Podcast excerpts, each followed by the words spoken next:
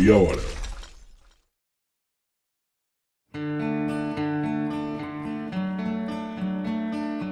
Bom dia, boa tarde, boa noite. Para você que está me ouvindo agora, meu nome é Vitor Augusto, professor de Geografia e Atualidades, e nos próximos 30 minutos eu te garanto que você irá entender muito mais sobre a demografia da população carcerária no Brasil e no mundo. E olha que deu bastante trabalho produzir o roteiro de hoje. Eu estava refletindo aqui que eu estou produzindo roteiros cada vez mais temáticos aqui no Geografia em Meia Hora. Então, aqui assim a gente tem um compêndio. Olha que beleza, que, que palavra bonita, né? Eu sou um aficionado pela língua portuguesa e eu acho compêndio uma palavra maravilhosa, tipo miríade, né? Uma miríade temática bem interessante aqui no Geografia em Meia Hora, desde aquelas que são temáticas clássicas da geografia, como desertificação, arenização, enfim, que são conceitos estratégicos para a geografia e que podem ser utilizadas, claro, pelos pré-vestibulandos espalhados pelo país, mas a despeito da utilização e do utilitarismo aqui do Geografia em Meia Hora, eu acho que uh, o meu público vem se transformando em um público cada vez mais diverso. E por diversidade, é diversidade em todos os sentidos, o que é muito legal, porque uh, eu iniciei o podcast acreditando que a maior parcela do, do meu público seria de pré-vestibulandos, enfim, mas não, a, a, fatia mais expressiva do público aqui do Geografia em Meia Hora é de profissionais liberais, é de, enfim, pessoas já com graduação, com pós-graduação, e são pessoas que têm interesse em divulgação científica e temáticas amplas, em linhas gerais, né? E até para os próprios pré-vestibulandos, vários deles não têm interesse necessariamente no aspecto da geografia, mas sim de conhecimentos gerais e que dão um arcabouço, que dão um alicerce, inclusive, para a produção da sua redação. Tá? Então é algo muito interessante e que me orgulha muito o feedback de todos vocês quando vocês compartilham nas redes sociais. E já fica o meu pedido, né?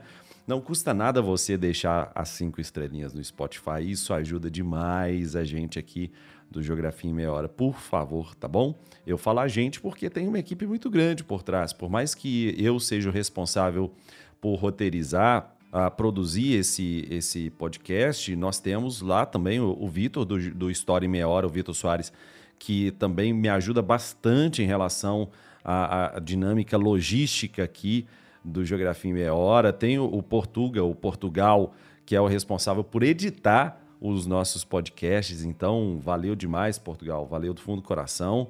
E, enfim, nós temos aqui a, a, família Meia Hora de podcasts, né? Nós temos o História em Meia Hora, que é o patriarca da família. Temos o Geografia em Meia Hora, Astronomia em Meia Hora, Biologia em Meia Hora, Português em Meia Hora, Inglês em Meia Hora, enfim. Vamos que vamos. Vamos tocando o nosso barco. A família em Meia Hora é uma família de podcast muito robusta, tá? E a família cresceu demais da conta. Que orgulho. E aí, Vamos lá, se você leu a descrição do episódio de hoje, pode estar se perguntando né, quais são as maiores populações carcerárias do mundo. E existe possibilidade de prisões virarem bons negócios? Eu vou abordar bastante isso no episódio de hoje. E quais são os recortes sociais possíveis de serem feitos sobre essa questão demográfica? E vamos começar do melhor lugar de todos, que é do começo. Eu queria dizer que é muito surpreendente o caminho fora da sala de aula, porque eu me deparei escrevendo um projeto sobre questão carcerária recentemente. Eu não vou dar muitos detalhes sobre esse projeto aqui porque é sigiloso, mas eu achei bem interessante e vou trazer alguns dados para vocês. Eu vou começar por uma citação incrível do Nelson fucking Mandela, tá? Hein? Toma essa. Ninguém sabe verdadeiramente o que é uma nação até que tenha estado dentro de suas prisões. Uma nação não deve ser julgada pela forma como trata seus cidadãos mais elevados, mas sim os seus menos queridos. O Nelson Mandela era incrível mesmo, né? E aí, pensando na demografia literal, eu quero trazer os dados para a nossa conversa de hoje, porque eu gosto de pensar que eu estou conversando com você, né, ouvinte? Enquanto você faz alguma coisa aí. Só que eu, eu sou verborrágico e eu falei meia hora seguida nesse nosso bate-papo. Eu queria dizer o seguinte, que o ponto mais triste e necessário do episódio de hoje está lá no final. Quando eu falar sobre a questão de gêneros e a, as políticas que criam o encarceramento em massa. É realmente aterrador. Mas voltando para o aspecto meramente demográfico, Estados Unidos e China, respectivamente, com 2,1 milhões e, no caso da China, 1,7 milhão de pessoas presas, encarceradas, são os dois países com a maior população carcerária do mundo. Já o Brasil, de acordo com os dados do Conselho Nacional de Justiça, tem a marca e alcançou a marca no último ano de 909 mil presos. O país também figura com essa marca aí como a terceira maior população carcerária do mundo, atrás dos Estados Unidos e da China. E se a gente pegar o quarto país dessa lista, que é a Índia, tem metade da população encarcerada do Brasil. Isso indica que Estados Unidos, China e Brasil são de longe os três maiores desse ranking. E aí alguns detalhes importantes, pensando em população relativa, né? Porque eu falei dados absolutos, mas eu não falei em população relativa. Então, o Brasil supera a China. E aí tem um porém.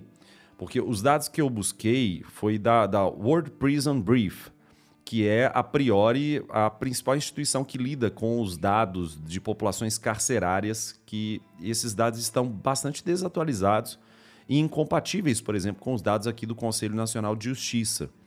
Mas a despeito dessa panezinha metodológica, para você ver que todo dado que eu trago aqui eu realmente pesquiso, a questão é que a gente consegue enxergar o tamanho do buraco brasileiro. Claro que tem países como Estados Unidos e El Salvador que tem praticamente o dobro do aprisionamento por 100 mil habitantes do que o Brasil. Quando eu falar aprisionamento por 100 mil habitantes, eu estou falando de população relativa, né? Claro. De acordo com o Centro Internacional de Estudos Penitenciários, que é conectado com a Universidade de Essex, do, do, do Reino Unido, a média mundial de encarceramento é de 144 presos a cada 100 mil habitantes. No Brasil, o número é superior a 300 presos a cada 100 mil habitantes. Então a gente vai chegar, a gente já chegou, na verdade, a mais de o dobro da média mundial. Ao mesmo tempo que a gente tem um número de encarcerados tão alto assim, a gente ainda tem um déficit de 354 mil vagas no sistema carcerário. E se considerarem os mandados de prisão em aberto, que são mais de 370 mil, a população carcerária saltaria para mais de um milhão de pessoas no Brasil. E um segundo detalhe importante que eu queria tratar com você hoje, ouvinte, que é que uma taxa de encarceramento que é muito alta, tipo a do Brasil, que é duas vezes e meia mais alta que a do mundo, é, não necessariamente é a panaceia dos problemas. Inclusive, pelo contrário, pode ser a origem de alguns. E, e quando você pensa numa taxa de incidência criminal muito alta, não necessariamente só prendendo a gente vai resolver o crime. A partir de uma determinada taxa de encarceramento, não se dissuade a prática do crime. E eu falo isso com tranquilidade, como diria o Julinho Davan. Falo com tranquilidade. E por que, que eu estou falando isso? Se a gente eventualmente contrastar com a Holanda, por exemplo, em 2012, a Holanda anunciou, a partir do seu Ministério da Justiça, que estava uh, fechando oito prisões e demitindo mais de 1.200 funcionários. O motivo é que a queda do número de presos vinha ocorrendo nos últimos anos, deixando muita cela vazia. Mas enfim, por que, que eu citei isso aqui? Eu quero que você entenda, ouvinte, que não é minha missão ou do G30 aqui resolver problema algum. Minha função aqui é te apresentar o problema, tentar apresentar as diversas causas, contexto geral, alguns porquês, e o que, que algumas pessoas elencam como possíveis soluções. Longe de mim querer resolver os problemas do mundo. Eu já tenho problema demais na minha vida, que no meu caso os problemas são boletos para resolver, porque tiveram alguns alecrins dourados no episódio passado que eu falei sobre a Petrobras que ficaram chateados porque um podcast de só meia hora de espaço para falar não falou algumas coisas. E aí, santo Deus, é, é, é muito difícil, viu, ouvinte? Lidar com a, com a parte com parte desses alecrins aí é difícil demais. Mas só para finalizar essa questão do, do aprisionamento massivo, do encarceramento massivo, e para provar o ponto, o encarceramento em massa não leva à queda dos números de violência. Os Estados Unidos, da mesma forma, tá? Que eu vou fazer um episódio mais para frente sobre, sobre a questão das drogas, não necessariamente pena de morte, por exemplo, como na Indonésia, vai, vai resolver o problema em relação, o problema entre aspas, tá? É, porque aí é, isso é muito mais denso. Mas não necessariamente a pena de morte vai resolver a questão do tráfico de drogas, em hipótese alguma, tá? Mas vamos pegar os Estados Unidos, que apesar da terceira melhor posição no ranking entre os países de uh, maior de desenvolvimento humano, né? Vamos pensar no IDH, ele apresenta uma taxa de 4,8 mortes para cada grupo de 100 mil habitantes. E isso significa a quinta maior taxa de homicídios entre países com alto grau de desenvolvimento. Que, diga de passagem, no caso do IDH, o Brasil tem alto grau de desenvolvimento também, tá bom? Já se a gente pegar os cinco melhores ranqueados no IDH, tipo Noruega, Austrália, Holanda, Alemanha, enfim, a gente pegar essa patota toda, Estados Unidos é o país com o maior número de mortes por cada 100 mil habitantes, registrando cinco vezes mais mortes que o segundo colocado. Então, é algo chocante. Nova Orleans, por exemplo, que é a cidade que mais mata por arma de fogo nos Estados Unidos, tem quase a mesma taxa de mortes que Honduras, que é o país que mais mata no mundo. Detroit foi comparada a El Salvador. Baltimore comparada a Guatemala. Miami comparada a Colômbia. Washington comparada a São Paulo. E só um comentário, daqui a pouco eu vou, no episódio eu vou explicar como é que os Estados Unidos está fazendo da prisão de negros um negócio multimilionário. Segura aí, tá? Vamos lá para a terceira questão interessante sobre demografia carcerária, que é, no caso do Brasil, a sua disparidade, as suas divergências interregionais. O Brasil tem um mundo aqui dentro, né? Então, pegando, por exemplo, o Mato Grosso do Sul, que tem a maior taxa de encarceramento do país, com 748 presos para cada 100 mil habitantes, é um percentual superior ao registrado por todos os países naquele, no, naquele ranking que eu citei, né? O World Prison Brief, e aí o, o, o país tem que tem o maior número de, de eh, aprisionados a cada 100 mil habitantes é os Estados Unidos, com 639. Mato Grosso do Sul tem 748. E no caso do extremo oposto, a Bahia tem a menor, menor taxa do país, com 88 presos a cada 100 mil habitantes. E aí vamos lá. É, no caso da Bahia, Bahia se compara mais com países como Croácia, França. E aí, ô Vitinho, por que, que o Mato Grosso do Sul prende tanta gente? A Agência Estadual de Administração do Sistema Penitenciário do Mato Grosso do Sul, que é a AGPEM, diz que essa taxa de aprisionamento mais elevada se deve ao fato de o país ter uma fronteira com dois países, com Bolívia e Paraguai, que são considerados predominantes nos, na produção de entorpecentes. E aí, a, como o Estado está numa das principais rotas do tráfico internacional de armas, substâncias ilícitas, principalmente maconha e cocaína, isso faria sentido. E aqui, deixa eu confessar um guilt pleasure para você, ouvinte. Eu tô almoçando essa semana inteira vendo episódios do Operação Fronteira no Discover Plus, com o Casimiro reagindo, com o Casimiro reagindo lá no YouTube. Confesso que eu tô bem viciadinho, tá? Eu já vi todos e fico esperando sair e esperando o próximo almoço para assistir. e aí eu entendo claramente porque que tem muito preso lá. Nossa senhora, o pau quebra na fronteira. Mas enfim, por trás disso, eu sei que tem muita coisa, né? Eu sei que muita gente pode pensar no Tropa de Elite, tem a questão de quem consome aqui dentro. Mas eu vou produzir um episódio com meu querido amigo Rafael Verdin sobre a guerra às drogas no Brasil e no mundo. E aí a gente vai deixar mais claro essa situação em relação ao tráfico de drogas e a guerra às drogas. Voltando aqui, você pode me fazer uma segunda pergunta. Ô, Vitinho, entendi o lance do Mato Grosso do Sul, por causa da fronteira, blau. Mas e a Bahia? Por que, que a Bahia prende menos pessoas? A Bahia acredita o baixo indicador de, de aprisionamento de pessoas ao investimento na ampliação de vagas e adoção de tornozeleiras em massa. Tornozeleira eletrônica, que eu falo, né? E aí a, a, eles, eles acreditam que isso tenha reduzido significativamente a necessidade do encarceramento em massa. E aí, além disso, um outro ponto sobre a questão de gênero dentro do sistema prisional é muito importante também. No mundo inteiro, os homens são a fatia mais expressiva dos egressos. As taxas variam, que se for levado em conta o gênero, pensando aqui, por exemplo, o estado do Mato Grosso do Sul, é o estado que mais prende mulheres. E lá no Operação Fronteira eu vejo isso, tá? Cabuloso.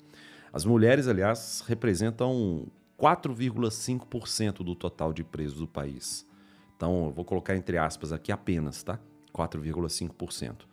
Fazendo uma comparação com outros países, uh, o Brasil estaria na mesma posição de aprisionamento de mulheres que Grécia, que Uganda, que Malásia, bem distante do, do, da, do país barra região administrativa, que é Hong Kong, que é onde mais tem mulher presa. 20% do total da população carcerária lá é de mulheres.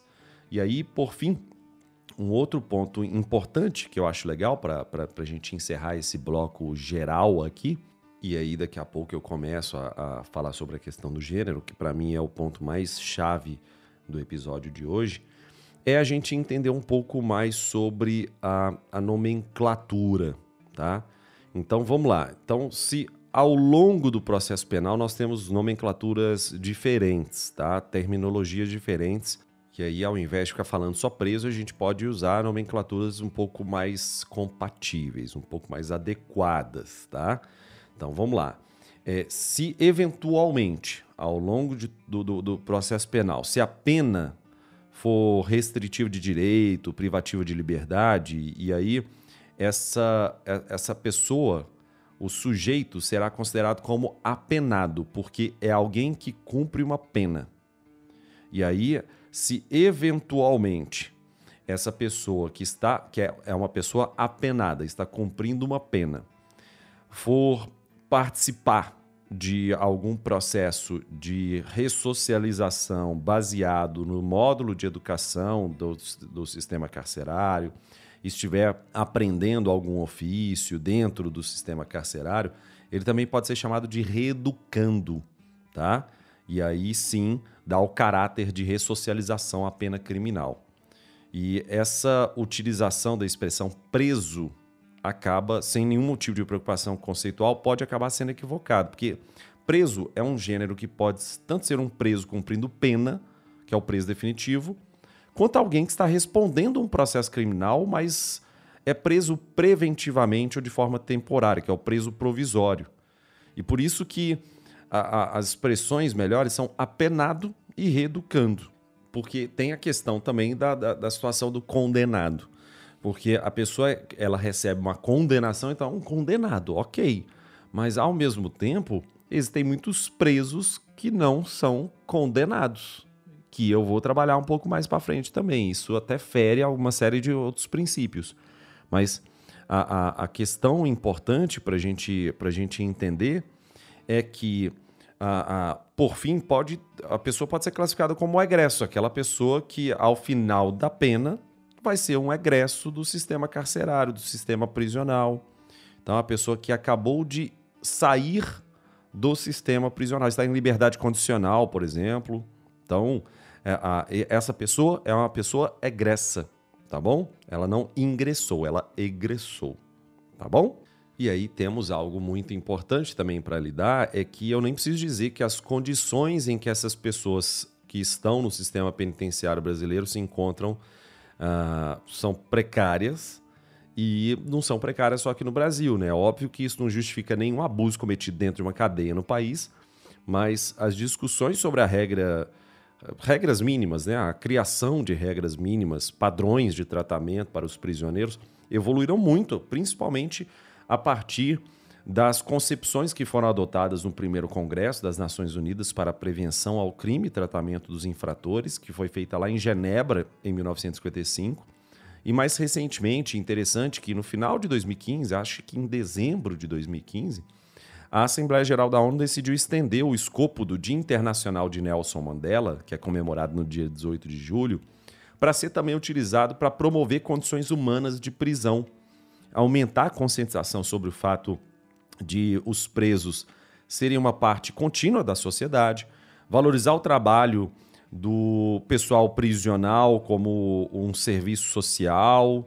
Além disso, criaram a Resolução 70175, que valoriza as regras mínimas das Nações Unidas para o tratamento de reclusos, mas também aprovou que elas deveriam ser conhecidas como regras de Nelson Mandela, para honrando aí o legado do falecido presidente da África do Sul. Nós temos uma legislação internacional que ampara as questões voltadas aos direitos humanos e pensando nisso, se casa bastante com o ODS 16. Lembrando, ODS, Objetivos de Desenvolvimento Sustentáveis, são 17 Objetivos de Desenvolvimento Sustentáveis, e aí nós temos o ODS 16 conectado principalmente com a, a questão da justiça e, portanto, É muito importante que a gente, que a gente entenda isso.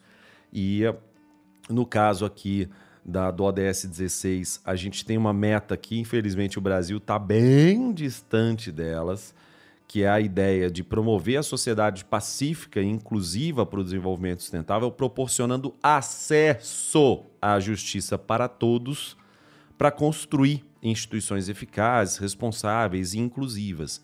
Por que eu estou falando isso? Como eu disse, de acordo com o Conselho Nacional de Justiça, o Brasil superou 900 mil presos. A pane é que desse total, 44,5% são provisórios, que ainda não foram condenados. E aí, é importante a gente destacar que no Brasil existem dois tipos de prisão: a prisão cautelar ou provisória, também chamada de prisão processual, que tem por objetivo só assegurar o trâmite do processo penal, no qual se enquadram prisão em flagrante, prisão temporária, prisão preventiva, enfim. E a prisão pena, que tem por objetivo punir o acusado pela prática de crime após a sua condenação. Então ele já foi condenado. Tá? O preso provisório é aquele que ainda não possui condenação. Mas ele tem que ter acesso à justiça.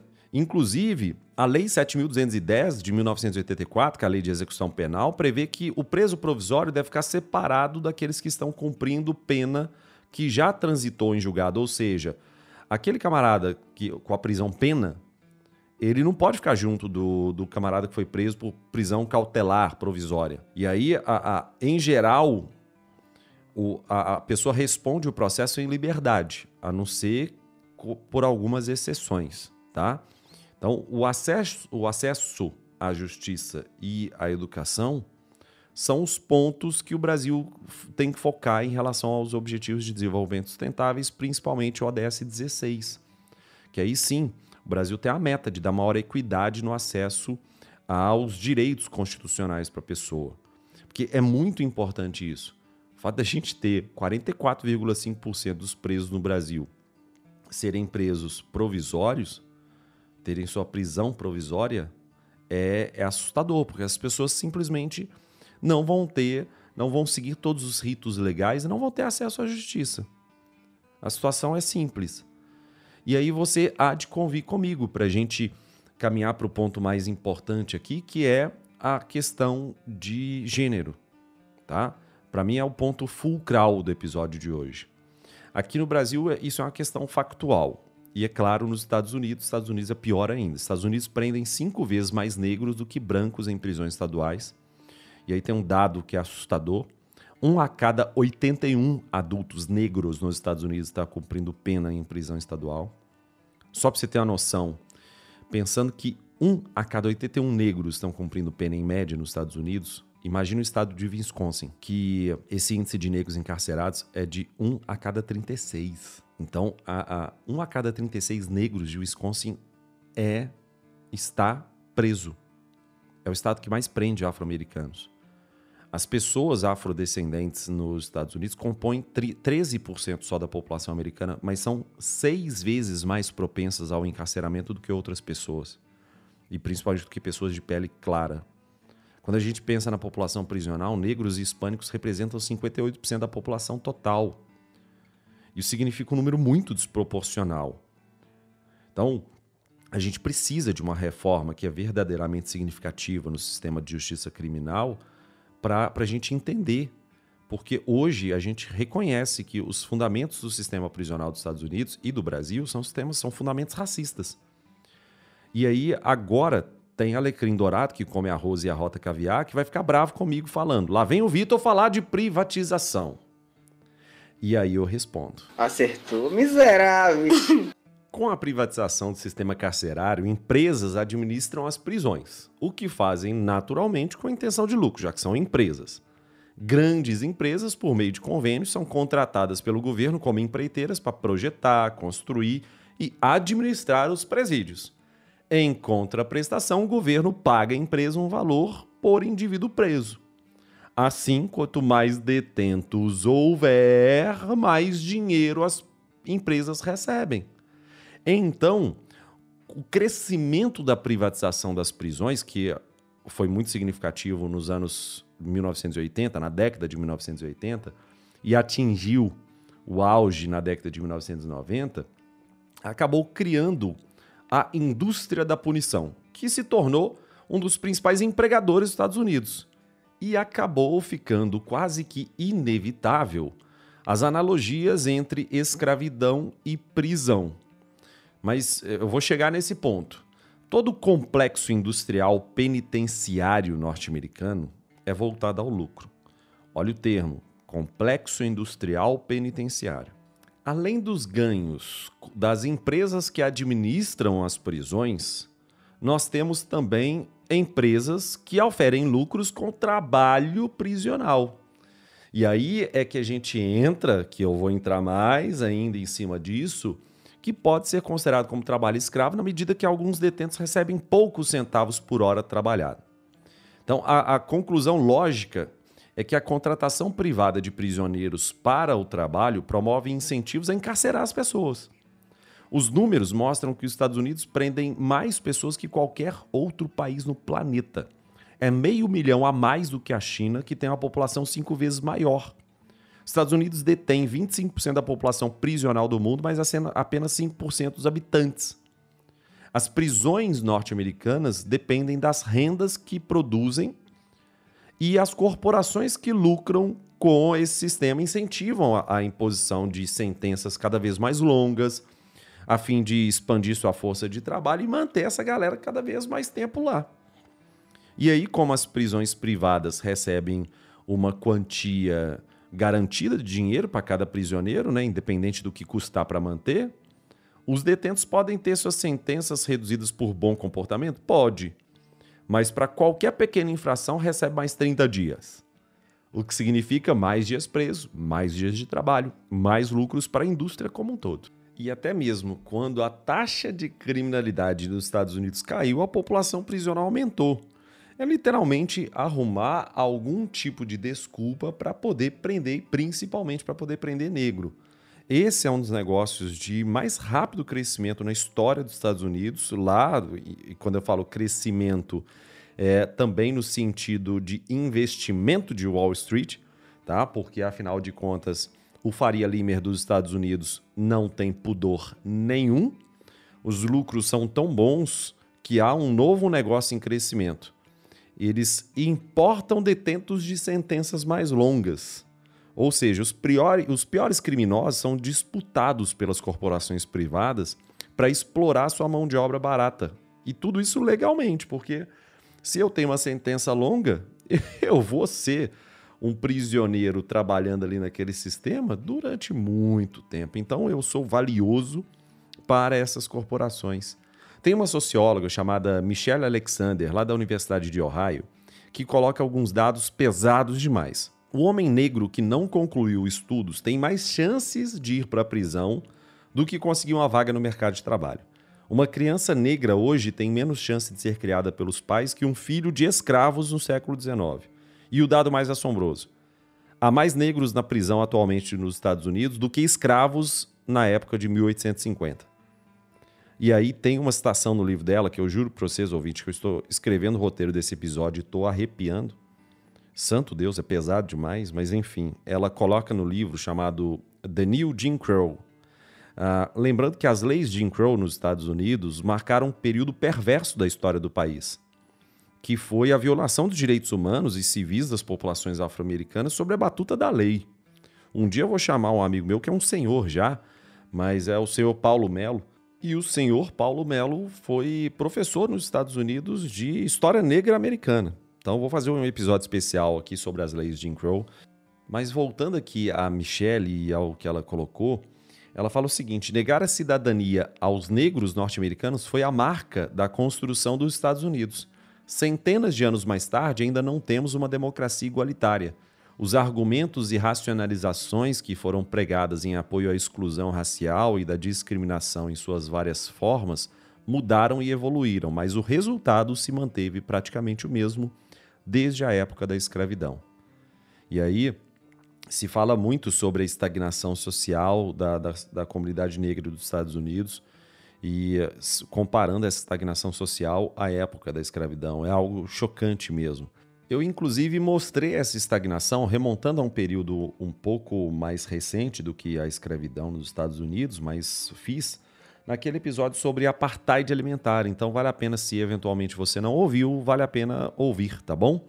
Muitas das grandes corporações americanas usam a mão de obra prisioneira como se fossem os melhores trabalhadores do mundo. Afinal de contas, eles não fazem greve, trabalham mais de 8 horas por dia sem receber hora extra, não chegam tarde ao trabalho, não saem mais cedo, não falta ao trabalho por doença de algum membro da família. Além disso, não tem férias, não tem seguro-desemprego, custo de assistência social, licença para tratamento de saúde remunerada, pensão ou aposentadoria, não são sindicalizados, em suma, não têm direito trabalhista. E não se recusam a trabalhar porque, se fazem isso, perdem alguns dos poucos privilégios concedidos aos presos podem ser inclusive trancados em celas de isolamento, sofrer coação física, mental e com um salário que pode chegar, assim, é, é assombroso isso, a 25 cents por hora. Então, em média, 2 dólares por dia. Tá? Algumas exceções, principalmente em prisões federais, é, de algumas pessoas, inclusive que se consideram consorte, pois ganham 1,5, 1,25, 1,5 dólares por hora, podendo chegar até 8 dólares por hora, mas como eu disse, são exceções.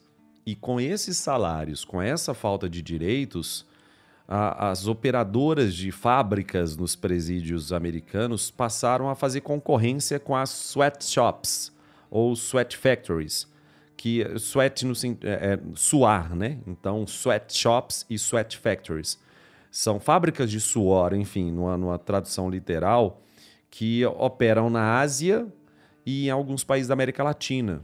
Quando eu falar alguns países da América Latina, leia também México, tá? Principalmente por causa das maquiladoras.